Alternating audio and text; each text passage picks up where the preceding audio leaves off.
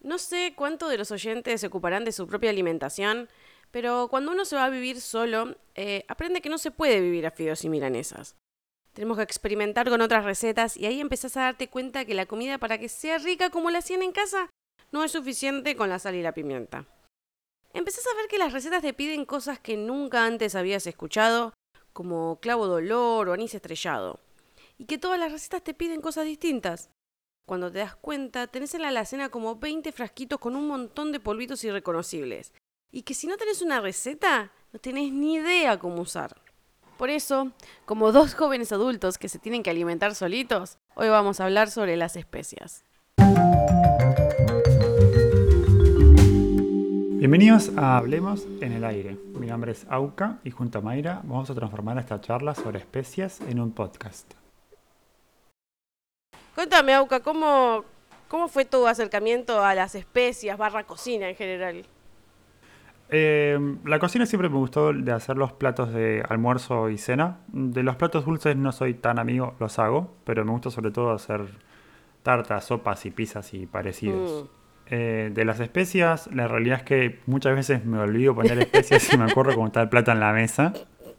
Y como que no das. Entonces, bueno, poco a poco me estoy tratando de acostumbrar a que, bueno, las especias hay que ponerlas durante la cocción. Siempre me entraron dudas de que, imagínate que haces un relleno y tenés que dorar la cebolla, que lo primero que haces, ¿cuándo pones la especia? Tipo, ¿lo pones primero con el aceite o lo pones tres minutos antes de sacar el, relleno de la olla. Bueno, yo tengo una teoría respecto a eso. Para mí, si, si, lo que le vas a poner es algo que se parezca a semillas o algo así, o sea, que tenga como de origen una semilla, yo se la tiro, por ahí no apenas estoy rogando, pero sería lo primero que, que le pongo apenas arranco. Porque en general las especias que son semillas tienen como aceites. Entonces es como si las tostás empiezan a alargar más su aroma. Pero si le pones hojas, como no sé, albahaca, eh, orégano y esas, para mí se queman. Siento como que se queman, entonces no las pongo. A ver, si tengo la razón o no, no lo sé, pero es mi teoría y cómo lo manejo día a día. Sí, sí, me pasó lo mismo también con respecto al ajo. Se me quemaba el ajo a veces. Mm. Primero, tenían, primero pone el ajo y después poner la cebolla. Pero el ajo a veces se me quemaba y largaba olor. Y digo, no, estoy quemando el ajo, ponerlo después. Y después no tenía gusto ajo lo ponía más tarde. Entonces es difícil encontrar el punto de cuándo poner la especie. Tengo que investigar un poco más de eso. No, yo con, el ajo ya descubrí la técnica y ya está. Queda. ¿Cómo es? Agarro y no lo pico. No lo pico, lo recontraplasto y lo revoleo. ¿Así entero? Entero. Lo rehogo, o sea, lo rehogo hasta que apenas tengo un color dorado, porque si se te quema dicen que es un asco. Y lo saco y lo pico y lo meto después de que, la, de que ya se rogó algo, ¿me entendés? Ok. Entonces ya no está solito y no se quema. Ok, bueno. Te queda, o si vas a hacer, por ejemplo, un guiso o algo así, ni lo picás después. Lo dejás ahí, se va a deshacer todo, olvídate. Buenísimo, buenísimo. No la, ni, la cuenta el ajo. La pregunta es, ¿cuánto usás de especias? ¿Yo? ¡Puf! Antes no usaba nada, porque siempre miedo, porque la podés cagar horrible. Sí, claro. La podés cagar muy feo. Claramente. Yo uso muy poco, la verdad. Lo, mínimo indispensable. No, yo empecé a como últimamente, los últimos año y medio, a zarparme, tipo, ya está. Me gasto el pimentón, uff, no dura nada en mi cena. Tipo, cucharada, dos cucharadas por ahí le puedo poner a un guiso, ponele. Entonces, eso se me consumen muchísimo. Le pongo mucho. Hay algunas cosas como que le tengo más cuidado, como, no sé, el comino o la nuez moscada, que es más invasiva. Pero Sí, suelo ponerle mucho. ¿Y cuándo empezaste a, ponerle especies a la comida? Bueno, cuando yo me mudé, me pasó que había comprado tipo cuatro especias, poner, no sé, tenía sal, pimienta, pimentón y ají molido, que son como mis, mis, mis tótems. Y me di cuenta que todas mis comidas sabían igual. Hacía una salsa y sabía lo mismo, hacía un guiso y sabía lo mismo, hacía una carne y siempre sabían igual. y dije, no, acá está, ya no se puede más con esto. Hay que estirar un poco, claro. Sí, sí, sí, hay que ponerle otra onda. Entonces ahí empecé como a comprar, ver recetas que le ponían y demás. Mira, y de las que tengo, tengo pimienta negra, mostaza, tomillo, pimentón dulce, es de las que más me gusta, comino, curry, nuez moscada y orégano. Mm. Ah, y albahaca también, seca. Orégano y albahaca seca. El tema es que uso casi siempre las mismas. Uso pimienta, pimentón, orégano y a veces comino, no más de eso. La mostaza nunca la uso, el tomillo lo uso muy poco y así. Mm. Sí, obviamente, siempre hay algunos que usás más que otros. Eh, yo, por ejemplo, como te dije, mis tótems son el ají molido y el pimentón dulce. Esos son Dios para mí. ¿Cuántas otras tenés además de esas? Ah, eh, revolviendo Saco un poco. cuaderno. la- Mi situación es que tengo una mezcla que después nos aclararás, pero en total tengo 22 frasquitos. No, bueno. O sea, la introducción tenía sentido para mí porque yo tenía 22 frasquitos. Eh, yo tengo, uso, ajo, comino, curry, cúrcuma, nuez moscada, pimentón dulce, ají molido, tomillo, romero, eh, orégano, provenzal, tengo separado, sal, mix de pimientas, laurel, tengo condimentos para pizzas, mix de ensaladas, canela, mix de pescados, perejil, albahaca, cilantro y jengibre. Tranqui. Un par. Y al- algunas las tengo secas, otras las tengo frescas en la terraza, otras la tengo congelada en el congelador. Y te digo que no, no hay alguna que no use. Mentira roñosa. No uso todas las especias. Hay una que odio, que es el cilantro. Y la tengo solamente en la terraza para que espante a los bichos. O sea, es tan asquerosa y horrible que ni a los bichos les gusta. Es un asco. Ugh. Qué bueno. Eso es bastante bueno. Pero tengo como mis preferencias. Claro. El romero, por ejemplo, es el que más me cuesta. A mí me encanta Romero. No, no, no sé dónde ponerlo. Nunca sé, nunca sé dónde ponerlo. es como, va con Recetas esto. con Romero. No, la realidad es que las especias son un aroma, una serie de aromas de origen vegetal que se usan para preservar o dar sabor a los alimentos. Bajo esta definición, la sal no sería una especia, porque es mineral. Pero bueno, la pimienta sí, la pimienta sí, vegetal. Mm. Pero bueno, viste, es sal. Todo el mundo le pone sal a algo y la sal es una especie, lo mete dentro de las especias como lo demás. Ok. ¿Me repetís la definición, porfa? Sí, son una serie de aromas de origen vegetal que se usan para preservar o dar sabor a los alimentos. Ok. Siempre tienen que ser vegetales. Voy a revisar mi lista. Mm, Más o menos, sí, como la sal. La gran mayoría o casi ninguna no suele presentar aportes nutricionales, salvo muy raros casos que haya presente minerales como calcio o hierro o alguna vitamina. Mm. En realidad suele ser más importante el efecto que tienen sobre el apetito. Ah, Y de parte le pones tan poca cantidad que ni se nota. claro, claro. No hay chance que te dé nutrición con media cucharita o menos. Claro. Y se pueden clasificar en dos grandes grupos. Las especies que modifican el sabor y el aspecto de los alimentos, le cambian el color por ejemplo, o las que excitan el paladar. Uh, Entre las primeras están el azafrán, canela, tomillo, romero, entre otros, y las que excitan el paladar tenés pimienta, pimentón, nuez moscada y la diversa variedad de chiles. claro, más lo que tira más para el lado picantón. Claro, Mm, claro. No le agregan sabor a la comida, sino que te dan agudizan el paladar. Ok. De lo importante que les pasa en común a todas las especias es que se les va el sabor y el color con el contacto con el aire, la humedad, el calor o el sol directo. Sí, por eso es que te dicen que las guardes, que no compres mucho, que pongas poquitito y las guardes en un lugar oscuro, cerrado y... Claro, claro. Si está en polvo, suele durar entre 6 y un, seis meses y un año. O sea, si tenés un frasquito en polvo que tiene más de un año, A la o usalo o tiralo a la basura porque no sirve para nada. Mm. O tirarle 3 kilos de esa especia para Uh. usarlo porque no tiene gusto a nada. Sí, eso me pasaba mucho con la pimienta. La pimienta yo antes la compraba en polvo y le tenía que poner medio paquetito para que tuviera sabor a algo. Sí, sí, sí. Ahora la pimienta en grano la molés en el momento Sí, y es- tiene muchísimo más Y el sabor. olor que tira apenas ahí la, la molés, genial. Y la otra, por más que esté entera, también tiene una duración, Mm. porque dura de un año a un año y medio. O sea, tampoco les tires demasiado por decir, ah, está en grano, dura toda la vida. No, tampoco. Mm. Vi un video de un cocinero, eh, después lo dejo en, en los comentarios, que hay cinco especias para recorrer el mundo. Ujú. O sea, que con esas cinco especies tendrías como para hacer cualquier plato de cocina india, mexicana, china, árabe, etc- etcétera, Ujú. que son comino, Sí. chili, cúrcuma, pimentón ahumado y orégano. Son pocas, eh, por supuesto, pero la idea es no comprar un montón y tenerlas guardadas en la alacena sin hacer nada. Si con cinco em- puedes empezar a investigar la comida india o la comida picante y así. Claro, siento como que esos condimentos son, yo al menos, según lo que yo había leído, me suenan como mucho más orientales. O sea, no, no se me ocurre por ahí hacer algo mediterráneo con solo esas cinco. Pero está buena la idea para, si querés ser... eh, Orégano y el- comino, creo que. No, comino es el indio. Eh, orégano y cúrcuma. Orégano y pimentón, ahí está. Mm, Y le pones tipo dos, nada más. Claro. Dos. Ahí, pará, dos. Más sal y pimienta. claro, pimienta no la contás porque sin pimienta es como... Claro. Me- Eso es como absolutamente básico. Sal y pimienta seguro. Pasa que, bueno, también podés hacer, a ver, hay como, tenés un límite, porque vos podrías combinar esas cinco, haces una combinatoria y por ahí podés sacar algunos platos como diferentes, pero siempre van a ser limitados. Entiendo. Sí. Sí, hay, hay, hay cocinas que tienen muchas, muchas especias, como en la cocina del norte de la India.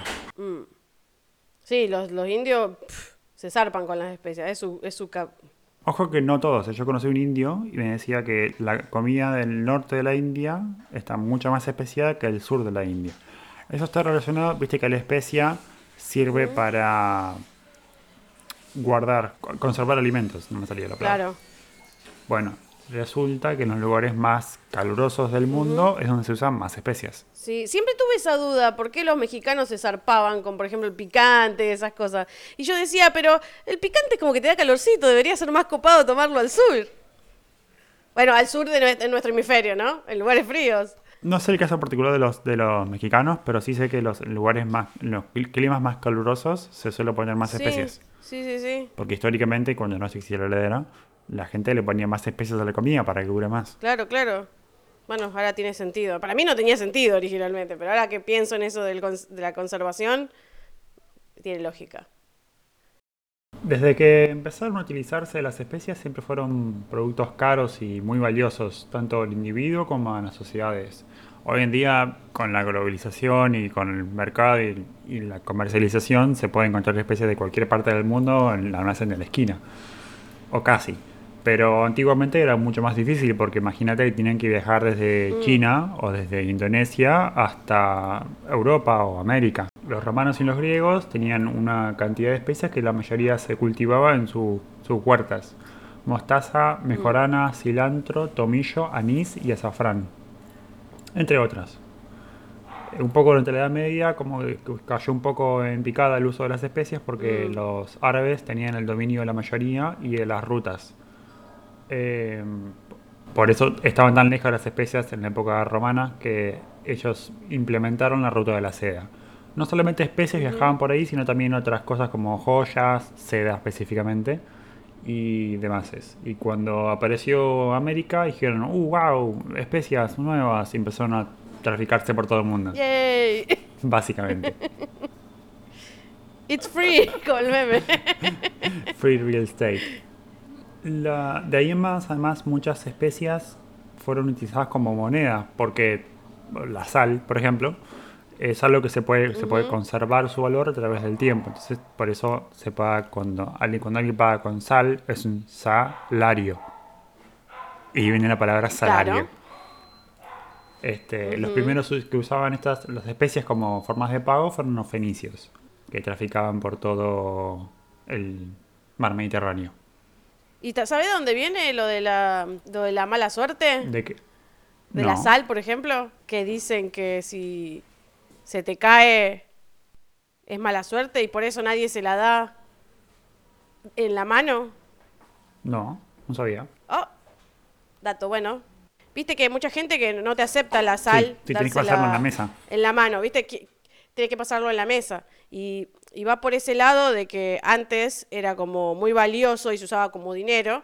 Entonces, si alguien se lo pasaba de mano a mano y se caía en la transacción, eh, no sabía quién tenía la culpa. Claro, o sea exacto. que tengo que pagártelo de nuevo o yo ya te lo pagué.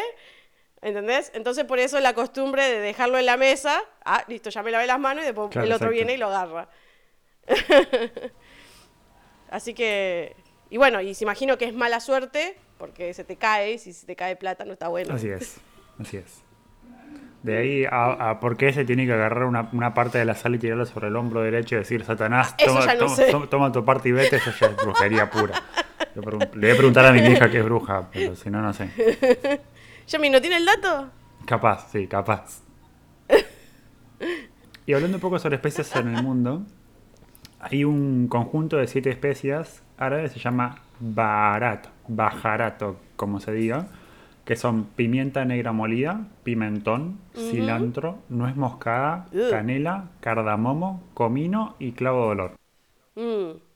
Y nombre, nombre 8, pero son, son entre esas siete y mezcla. Claro, porque yo escuché que en toda, en toda esa área, no sé, árabe, India, como que cada familia termina teniendo como su, su propio condimento. Más allá de que todos tienen las mismas bases, algunos le agregan alguna cosita más, una cosita menos, incluso las proporciones las cambian y es como que cada familia con sus condimentos. Claro. Sí, sí, sí, sería como el chimichurri, pero de Arabia, de, países árabes, perdón. Mm. Eh, hay otro grupo de especies que son las especias chinas, que son cinco, y son anís estrellado, canela en rama o normal, pimienta de Sichuan, semilla de hinojo y clavo de olor. ¿Pimienta de qué? Pimientas de Sichuan. Ah, mira. ¿Qué son? No tengo idea. Yo tenía entendido como que había dos pimientas, y tres pimientas y nada no, más. en pimientas hay varias, tipo blanca, negra, verde, roja, hay un montón. Y hay un mm. frasquito que te venden en el coto o en el supermercado que te viene ah, un montón de pimientas. Sí, sí, ese lo tengo. La diferencia entre pimientas yo no la puedo reconocer, pero sé que hay varias. Sí, a ver, yo el otro día no sé quién lo había explicado, no sé si fue en Masterchef o qué, que decían que la pimienta blanca a ver, no me acuerdo cuál era cuál, ¿no? Pero una se usaba más en cosas frescas, como por ejemplo, si va a una ensalada le tenés que poner un tipo de pimienta, pero si la vas a cocinar hay que poner el otro tipo de pimienta. Porque en realidad la planta, a ver, la planta de pimienta es la misma. Lo que cambia es la... No, no, no. Eh, ¿En qué momento la retirás de la planta? Ah, mira como el morrón, viste que el morrón es verde y después se vuelve rojo. Pero no es que son dos morrones ah, distintos, sino que em, lo sacás verde y después lo sacás rojo. Y creo que con la pimienta pasa lo mismo.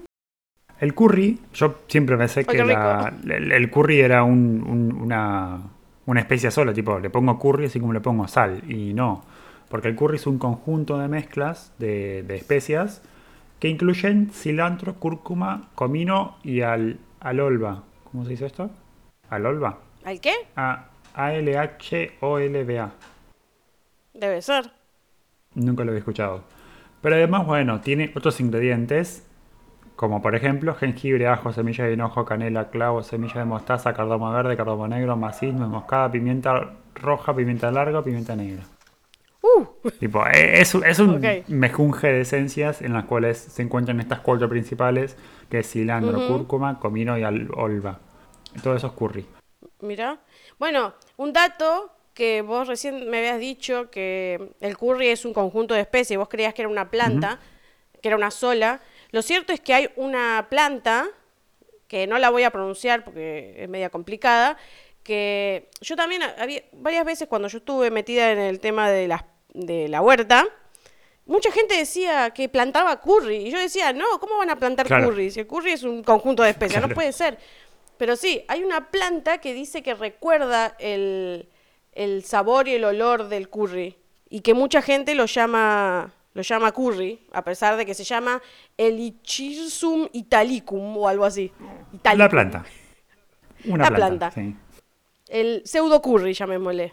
Pero bueno, eh, si alguien te habla de que se plantó un curry, no es que está loco, sino que hay una planta que popularmente se le llama así porque tiene ese olor, ese sabor y color. Y después tengo otros dos más, otros conjuntos dos más, que son el adobo, que es una técnica de conservación de inmersión de carnes o pescados crudos en caldo o salsa, que tienen distintos ingredientes. El más común es pimentón, también está orégano, ajos, vinagre y otros, según el lugar el alimento a adobar. Mm. Entonces el ajo sí es una... El ajo sí. Especie. Y tengo una duda, ¿y la cebolla? Porque en, general creo que las definiciones dicen algo como que no tienen que ser en gran proporción, ni tienen que dar, eh, ¿cómo se llama? Eh, no, tienen que nutrir, no ser como un ingrediente. Muchas veces usamos la cebolla como aromático, saborizante, más que ingrediente en sí. ¿Lo podés considerar una especie? ¿Se Eh, la realidad es que no, no lo sé, porque también hay, eh, el ajo puede ser una especia o puede ser una Puede comida, porque hay tipo, hay gente que come ajo a la parrilla, por ejemplo. Entonces, ¿en qué Claro. quedamos? ¿El ajo es una que- o el ajo es un in- ingrediente? Es un poco medio todo Mm. más o menos lo mismo. Como son dos alimentos fuertes, se puede usar como especia o como ingrediente. Si el día de mañana empezamos a comer ramillas de, qué sé yo, chile en polvo, este, capaz es un ingrediente y no una especie. Entonces eso es un poco lo mismo. Mm. Ok, ok. Y el otro que tengo es el sashimi, que es un conjunto de especias japonesas, eh, de origen japonés en realidad. Tiene chile en polvo, la piel de una mandarina, semilla de sésamo, amapola, cáñamo, noni o aonori y sayago en polvo. O lo parecido que es la pimienta de Sichuan, China. Mm. Bueno, la mitad de las cosas no sabemos ni lo que son. Básicamente, sí. Pero bueno, viste, muchas cosas originales de ciertos lugares no se consiguen en todo el mundo. A pesar de que vivimos sí. en la época de la globalización. Sí, porque por ahí, sí, por ahí sí llegan, pero te sacan el ojo de la cara. Y después tenemos nuestro caso en particular, Argentina. Sí, Lo cierto es que no, no encontré mucha información en general de combinaciones. Hay una que sí que es internacional y todo el mundo la conoce, que es el chimichurri. En eso estaba pensando. O sea, chimichurri forever, o sea. Más que nada creo que es, que es muy conocido por el hecho que siempre se lo asocia al asado y asado comida argentina, ¿no? El chimichurri se puede hacer de muchas maneras, pero siempre tiene como un- una base que es ajo, perejil, ají molido y orégano. El ajo y el perejil se ponen frescos y los otros pueden ser secos, no hay ningún problema. Y para que se haga la salsa chimichurri, tenés que agregarle aceite y vinagre de vino. Ok. Con eso vos lo mezclás, la heladera por ahí lo dejás un día para que agarre más olorcito y ya lo tenés. La historia de que de dónde miércoles salió el chimichurri es no se puede descubrir porque cada persona dice algo diferente. Seguro lo inventó Rosas. Porque todo inventó Rosas. Y Rosa inventó dulce de leche, Rosa inventó lo otro. Lo hizo Rosa seguramente el chimichurri. Lo que todos coinciden es que hubo un tipo que se llamaba James McCurry. ¿Ok? ¿Qué hizo el tipo? No sabemos si lo creó, si se lo trajo de algún lado, si no sé, si se lo fumó, no sabemos qué hizo. Pero todos coinciden en que había un James McCurry, Ok. al que les decían Jimmy Curry. Ah. Y la gente en teoría no podía pronunciarla, entonces le decían Jimmy Churri en lugar de Jimmy Curry. Buenísimo, buenísimo. Pero la mm, oficialidad de este relato no puede ser Qué confirmada. bueno. Igual me gustó mucho la historia. Por más que yo creo que sea verdad. Yo quiero que sea verdad. Independientemente de si es cierto o no. A otros decían que en realidad la gente pedía give me curry, como dame curry, Claro, y también pudo haber salido de ahí, pero me cae mejor el Jimmy, mil veces. obviamente. El gran Jimmy. Después otra cosa que encontré, que más bien no encontré, es la provenzal. Pro- ¿Provenzal es italiana? No. Ahora, ahora te comento. Provenzal, en teoría, es ajo y perejil. Acá en Argentina. ¿Ok? Es el ajo y perejil que vos le metés a la milanesa cuando la estás Sí, a las papas. a las papas. Bueno, entonces me puse a googlear, tipo buscar la provenzal, a ver de dónde venía o qué onda, y no hay nada. No hay nada, porque vos cuando buscas provenzal, provenzal en realidad viene de Provenza, que es el norte, perdón, el sur de Francia. Mm. Y lo cierto es que la provenzal para ellos tiene tomillo, mejorana, orégano, romero, albahaca, hinojo, perifolio, estragón, laurel y otras cosas más, pero en ningún lado aparece la- el ajo y el perejil. Claro, ninguno de los dos elementos que son los argentinos son los provenzales franceses. Así que yo creo que se lo sacaron acá de la galera. Si hay alguien que es de otro país y se y usa la provenzal o sabe lo que es la provenzal, que nos cuente porque saber. no hay info. La provenzal para, para Google es lo que acabo de decir. 800 millones de hierbas provenzales que en teoría recuerdan al Mediterráneo. De hecho, yo conocí una española que es, es traductora de italiano y alemán. Y ella me cuenta eh, que mientras estuvo en Italia comía en todos los platos de pizza con la comida con albahaca o ensalada con albahaca. Albahaca esto, albahaca lo otro. Yo dije, sí, albahaca, la de toda la vida, la que voy acá a la huerta y la saco. Resulta que albahaca en Europa solamente se la conoce en Italia. Mira, Eh, Vas a otro país y no hay albahaca en otros países. Es como, vos le pones albahaca a algo y te dicen es un plato italiano. mira. Claramente, como en Argentina tenemos una gran descendencia italiana, le ponemos albahaca a todo. Pero en realidad es una, Mm. una- es una especie característicamente italiana. Bueno, yo creo que esa debe ser otra razón por la que yo no encontré muchas cosas argentinas, porque nosotros somos una mezcla de cosas de todos sí, lados, especialmente de España, Italia, por ahí algo de Portugal, pero eh, es eso. Básicamente debe haber, obviamente debe haber cosas que yo no puedo, no pude encontrar que tengan que ver con el tema aborigen o demás, por ahí un poco más del norte que desconozco, pero creo que esto es lo más popular, el chimichurri, Sí, claramente. ante todo. Claramente, el que conocen todos. Después, eh, ya pasando a otro tema, ¿sabés cuál es la, la especia más cara de todas? Sí, eh, la vainilla, el azafrán y la canela. Bueno, el más, más, más caro de esos es el azafrán. Lo que pasa es que el azafrán se saca de los pistilos de una flor. Ujú. Y tienen que ir, obviamente, no es un proceso como industrializado, sino tienen que ir las personitas así con el dedito a sacarlas cuidadosamente para que no se hagan miércoles. Imagínate que para poder hacer un kilo de azafrán eh, se necesitan alrededor de 2.000 flores y no me quiero imaginar cuántas hectáreas debe ser cultivar Claro, todo eso. claro. Además que flores, obviamente, planta, no se, no se deben poder cosechar todo el año, solo en una época. Y olvídate que te salga una sequía porque te querés cortar los que no tengo. Y, y otras, ¿dónde se cultiva el azafrán? Porque no sé si en todo el mundo se puede cultivar esa flor. No, no, no se, no se cultiva en todo el mundo y no anoté el dato, pero obviamente también requiere condiciones muy particulares. Mm. Por eso que cuando vamos al súper te venden dos porquerías chiquititas, tipo de un centímetro de diámetro, en el plastiquito, por como 500 mangos, no sé. Sí, sí, acá estoy, acá Carísimo. estoy averiguando que un kilo de eh, de hebras de azafrán, dependiendo de la calidad y todo eso, puede costar entre 3.000 Ujú. y 14.000 euros. euros. El kilito. Qué lindo. Sí, que no le ponemos. no- sinceramente no sé cuánto viene en cada frasquitito chiquitito, eh, pero deben ser un gramo, dos gramos como mucho. Y yo siempre pensé que los condimentos para arroz que vendían acá tenían azafrán, pero me puse a mirar la lista de ingredientes y no tienen. Lo que le da el color generalmente a, los, eh, a los arroces, que le- a los que le ponemos los condimentos para arroz, es la cúrcuma y el pimentón. Siempre ahí manchando todo. Así es. Ujú. Bueno, y el azafrán es el típico, la típica especia que se le pone a la paella tradicionalmente. Sí, es- por eso con lo que se popularizó. Después, la siguiente es la canela. La canela es básicamente la corteza de un árbol maduro, eh, que se lo saca también manal- manualmente, entonces por eso queda, como da mucho trabajo, sale muy caro. Algo que siempre noté yo cuando compraba canela, es que si la compraba poner en un todo suelto o en la dietético o algo y me daban como 500 gramos, no sé, por dos mangos, la canela era un asco. Claro. Sí, sí, la calidad. Es un mon- La calidad es tremenda, eh, de mala, parece que tiene pelos. Porque a mí me gusta mucho hacer el rol de canela, amo los rolls de canela. Eh, entonces necesito mucha cantidad. Pero me daba cuenta que tenía que ponerle como 10 kilos y me quedaba todo el roll de canela peludo. Era horrible. Seguro que no había pelos de barre ahí, ¿no?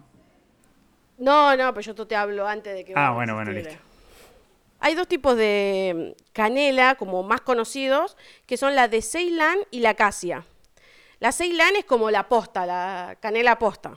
Y esa es increíble. Generalmente viene de Sri Lanka y del sur de India.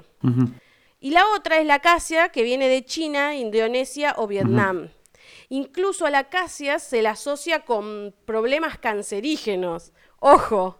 Así que si querés comprar canela, no vayas por el lado barato, porque además que te comes el garrón de que es un asco, eh, te puede hacer mal.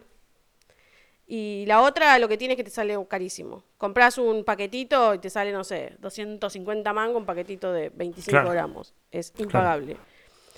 El otro día buscando en Mercado Libre a ver si alguien lo decía y no. Generalmente la gente no lo pone de dónde viene porque no le conviene, porque suelen ser bastante truchas. Así que si van a comprar en cantidad, verifiquen de dónde viene, pues se pueden comer un garrón. Bien, bien, buenísimo. Y por último, la vainilla es el fruto seco de las orquídeas. Ya sabemos de base que las orquídeas son muy difíciles de cultivar y, por lo tanto eso hace que sean muy, muy, muy caras. Lo mismo con los lugares donde se, donde se cultivan y el trabajo que cuesta levantarlas, ¿no? Pero uno se preguntaría por qué entonces tenemos tantas cosas que saben a vainilla. Industrial. ¿No? Porque si es súper cara, ¿por, qué hay tantas? Bueno, existen dos formas adicionales de conseguir el sabor a vainilla, que uno obviamente es a través de químicos, y la otra opción, acá es la duro, que se obtiene de las glándulas anales de los castores. ¿Cómo? Sí. Así es. Cuando vos estás comiendo un helado de vainilla, podés estar saboreando el culo de un castor. Ah, básicamente. Bueno, eh, voy a empezar a comer un poco menos de vainilla. No, lo, mejor es que te fijes en los ingredientes.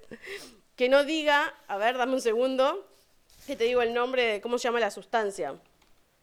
Se llama castoreum. Castoreum, ok. Es un aditivo con sabor a vainilla que se obtiene del ano de los, O sea, ¿los castores comen orquídeas para hacer esto o es un efecto un poco random que sale de esto? No, no dice, no, no encuentro nada de que sea porque lo porque comen la vainilla, por ahí le sale le sale naturalmente, parece. Así parece. no, yo te digo, realmente siempre lo me olvido. En general suelo olvidarme de este dato, porque yo lo sé hace muchísimo, pero cada tanto vuelve a mi memoria. y no es muy divertido. ¿Querés que te mande un, un, café con vainilla, un helado? No, no, paso, paso. Un bizcochuelo. Voy a empezar a mirar, a pedir los ingredientes de los helados donde voy a comprar, ¿viste? A pedir las recetas. sí, por las dudas. Igual, ¿cuántas veces te habrás comido eso y ni te diste cuenta? Si es rico, es mejor no saberlo si es rico. Es mejor no saberlo. Sí, como las hamburguesas de McDonald's. Hablando de esto que había que decía hace un minuto sobre la canela, viste que dije que una de las canelas medias truchas eran como se dicen que son cancerígenas y demás. Es interesante cuando quise buscar información sobre mm, las propiedades de las especias. Ajá me encontré con un montón, o sea, yo quería agarrar y decirles, bueno, tal especie es buena para esto, tal especie es buena para el otro. Pero me encontré con tal cantidad de artículos pedorros en general que dije, no, ahora tengo que hablar de los artículos pedorros, no de las especias. Resulta que Vos entrás y te encontrás con artículos de como las 10 especias que mejorarán tu salud, las 7 especias con las que no puedes vivir. Sí, sí, también la cantidad de artículos o cosas que se hizo con las especies afrodisíacas, como poner estas especies y van a aumentar tu nivel sexual de tu vida, no sé. Claro, tal cual. Como eh, la canela es una de esas. Por supuesto. Porque, porque comer culo de castores ayuda a tu nivel sexual. Te dan vuelta, Oka, me parece. Los, te empiezan a traer los culos. Voy a, empezar a, voy a empezar a cuestionarme un poco mi orientación sexual. Bueno, no, y me encontré con este tipo de, de, artículos que en general lo que te hacen, te dan un listado de, de especias y te dicen, no sé, la canela mejora tu circulación, la pimienta aumenta el líbido, aumenta tu consumo de, ¿ok? Y es importante que sepan que si uno quiere obtener propiedades de las especias, es muy probable que las especias lo tengan, tengan estas propiedades de las que hablan los artículos. El tema es que en las dosis que las consumimos normalmente, no nos van a hacer una miércoles. Claro. O sea, no, nos van a hacer nada. Entonces, eh, dije, bueno, a ver, ¿cuánto me tengo que tomar de, de canela para ponerme pum para arriba? Y empecé a buscar en los artículos y no tienen ninguna fuente. Claro, sí. Y lo cierto es que para que nos sirvan los principios activos de las eh, especias, nos hagan algún efecto en la salud, hay que tomarlo como si fuera un medicamento, generalmente con una dosis y con una frecuencia. ¿Ok? Por ejemplo, la cúrcuma, yo después voy a dejar un link para una página que tiene muchísimas fuentes de estudios que realmente se hicieron, que la cúrcuma tiene 800 millones de beneficios entre los que destacan, no sé, contra el Alzheimer, contra la diabetes. Y lo más importante que se analiza es el hecho de que puede demorar el crecimiento de los tumores. O sea, no evita que tengas cáncer, pero hace como que vayas más lento. Muy bien, muy interesante. Pero decís, bueno, bueno, aumenta el consumo de cúrcuma, te dicen. ¿Y vos qué? ¿Le va a poner una cucharita más durante, no sé, cuántas veces comes cúrcuma a la semana? Menos de una. Por eso. Lo cierto es que la mayoría de los estudios están hechos con una concentración de 250 miligramos hasta 1000 eh, miligramos de curcumina. Vos decías re poquito, pero no, la curcumina en realidad es una sustancia que está dentro de la cúrcuma. ¿Ok?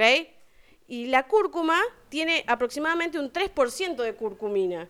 Es decir, que diariamente te tendrías que estar tomando entre 8 a 33 gramos por día para que la cúrcuma tenga algún efecto en Básicamente ponerle cúrcuma en vez de que ponga sal o, y no alcanza así. No, o sea, es incomible la comida. Claro, no, no, no, no. o sea, cuando te dicen aumenta tu consumo, pregúntate cuál es, cuánto tenés que aumentarle el consumo, porque no te alcanzan los frascos de cúrcuma para mandártelo. Ni el bolsillo tampoco. No, ni el bolsillo, estás ni hablar.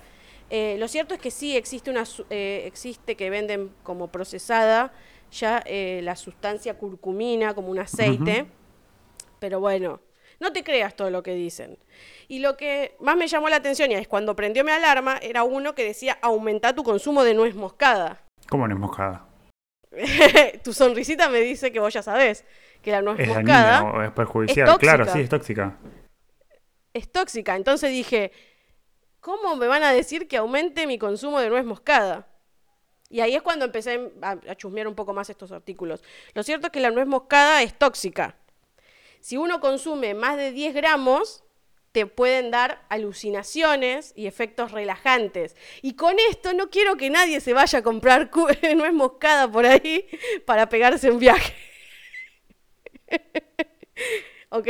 Lo que pasa es que también trae otros efectos, obviamente que son como dolores musculares, dolores de cabeza, vómitos, e incluso te pueden hacer miércoles el hígado porque la nuez moscada se metaboliza ahí. Claro. Entonces, sí, sirve para esas cosas turbias, pero lo cierto es que no es muy consumido porque además eh, los efectos te suelen durar entre 24 y 36 horas.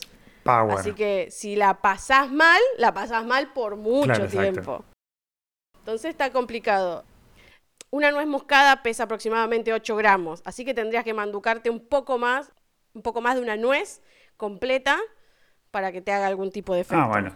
Y es un asco. Sabemos que la nuez moscada es súper fuerte, es un asco, me imagino, comerte. Sí, sí, sí. Si agarras la nuez moscada haces con los dientes.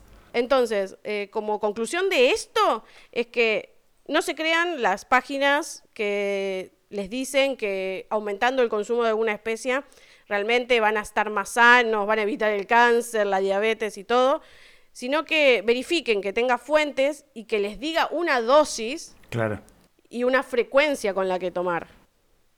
Por ejemplo, la canela dicen que es muy buena para prevenir el Alzheimer, pero tenés que mandarte tres tazas de canela, de té de canela, por día para que te sirva. ¿Ok? Así que si tenemos que manducarnos todas las especias en las dosis necesarias, eh, no, Ah, hay formas más saludables de no, de no contraer cáncer en vez de comer demasiadas especies. Tal cual. Bueno, acá terminamos con el, el listado y tenemos que pasar al juego. ¿Hay un juego ahí? Sí. Ok, bueno. ¿Estás listo? Sí, dale, a ver. Tenemos que invitar a Moncho, a mi asistente. Tu, tu Mairano, en vez de Susano sería Mairano. Claro, un Mairano. Soy horrible. Un monchano. Un monchano. Bueno, lo que vamos a jugar es el rombo. Un rombo. Ahí lo veo. Para los que no están viendo, esto es un rosco berreta de pasapalabra. ok, bueno. ok. A ver. Si no conocen el juego, básicamente esto serían, yo voy a dar definiciones, en realidad no van a ser definiciones, sino enunciados que van a estar relacionadas a las especias. Todas las respuestas son especias. ¿Ok? Son solamente especias, no son Son solamente No son tipo palabras relacionadas con las especias. No, son Bien, especies. ok. Son todas especias, Ay, Moncho, ¿qué voy a hacer confirmame. esto? ¿Qué voy a hacer esto? Sí. Bueno, Las letras son A, C, D, G, H, J, L, M, N, O, P, R, S, T, B corta, W y nada más. Porque hay, obviamente, especias que no tenían con esas iniciales o que por ahí, por más que yo de la definición, Auca por ahí probablemente no lo saque porque son especias que nunca escuchamos claro, en la nuestra vida. Xi Juan no le voy a conseguir. Exactamente. La pimienta de, ¿cómo era? La pimienta de Sichuan.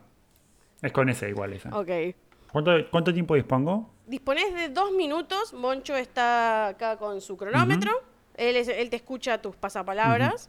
Quiero aclarar que no soy Iván de Pineda. Lo más probable es que me trabe más de una vez. Perfecto. Así que, ¿estamos listos, Moncho? Bueno, como sabes, si respondes correcto, pasamos a la siguiente. Si respondemos mal, paramos. Y si no la sabes, pasa palabra porque tenés solo dos minutos. Perfecto. ¿Listo? Listo. A. Especia de color rojiza que sale del pistilo de las flores y es ultra cara. Pasapalabra. Vamos, siguiente. C. Cuando usas esta especia, todas las herramientas de la cocina terminan manchados de color amarillo. Cúrcuma. D. Tipo de mostaza cheta de origen francés. Dijon. Bien. G. Conjunto de especias que dan el característico sabor de la India, en Occidente conocido como curry. Pasapalabra.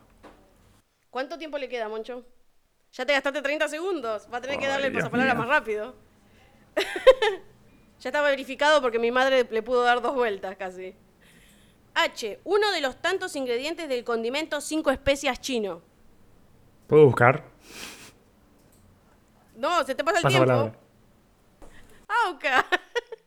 Si no lo sabés, tira. ¡Estás buscando! ¡Te estoy Sí, estoy viendo! buscando, por supuesto. Vos investigaste Sí, eso. pero y no, hay me muchas con H. Olvídate. La tengo acá en el Word, hago un poquito de ru- ruedita para arriba y ya está. Tirá el pasapalabra rápido, si no lo sabés, lo vas pensando. No, olvida, eso es olvídate. No, yo con mi memoria olvídate, no hay chance. J. Dicen que si te, te lo tomás en un té, te alivias de la gripe Jengibre. y ayuda a la digestión. L. Dicen que si te lo sirven en tu plato de pastas vas a tener que lavar los platos. Laurel.